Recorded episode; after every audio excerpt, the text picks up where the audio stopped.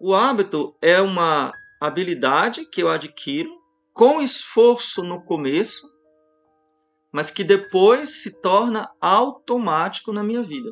É algo automático. Eu não me esforço mais, mas eu me esforcei muito no começo. E quanto mais difícil a coisa, mais eu, eu tive que me esforçar.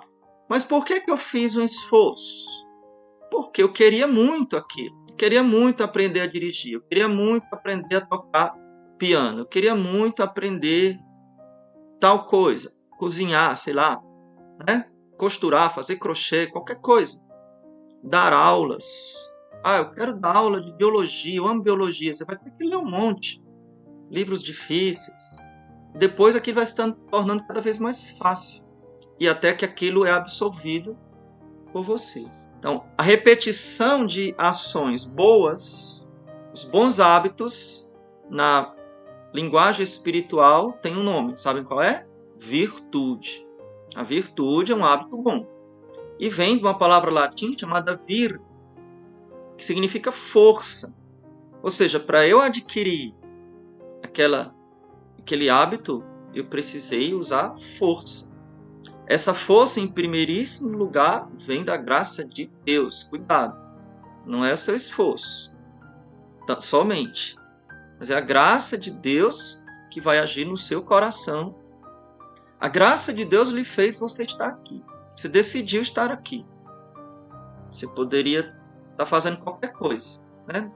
Quem já andou de ônibus aqui já escutou essa frase. Eu poderia estar roubando, eu poderia estar traficando eu poderia estar tá matando, mas eu estou vendendo barco.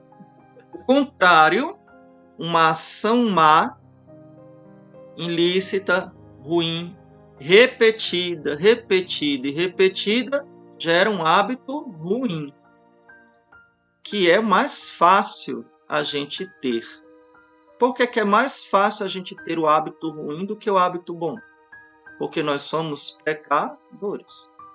Nossa natureza decaída, é cheia da concupiscência. Eu vou usar um exemplo, vocês adoram exemplo, eu também.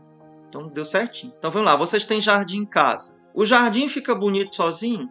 Você tem que plantar flores, você tem que adubar. Eu gosto muito de planta. Quando eu tinha uma casa, eu tinha um jardinzinho também, pequenininho, mas eu tinha. Então tinha rosas, né? Dava um trabalho aquele negócio. Eu tinha grama também. Então, de noite, minha, meu lazer era grama. Então, a grama verdinha, bonitinha, é, a roseira e todas as coisas que fazem o jardim ficar bonito, elas exigem seu esforço. Agora você sai de casa, vai, vem visitar aqui o Padre Leonardo, aqui no fim do mundo onde eu moro, acaba gostando daqui, passa um mês aqui. Deixou a casa lá, abandonada.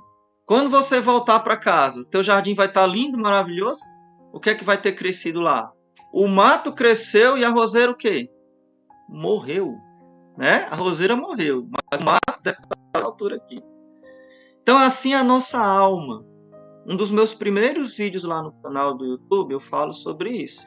Então, a nossa alma, e Santa Teresa de Ávila fala sobre isso. Tá? O ensinamento da grande doutora da igreja, doutora mística, Santa Teresa de Ávila. Ela diz: a nossa alma é um jardim. E quem é o jardineiro? Jesus. E o jardim precisa ser cultivado.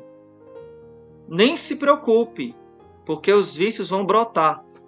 Para que eu tenha virtudes, que são os hábitos bons, eu vou precisar do esforço. E o vício, ele vai nascer só.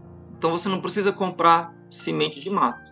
Você não precisa comprar um saquinho de praga vai nascer sozinho. Do, de onde vem aquela praga, não sei, mas vai aparecer. Então, na nossa alma é a mesma coisa. Estão entendendo? Vai aparecer.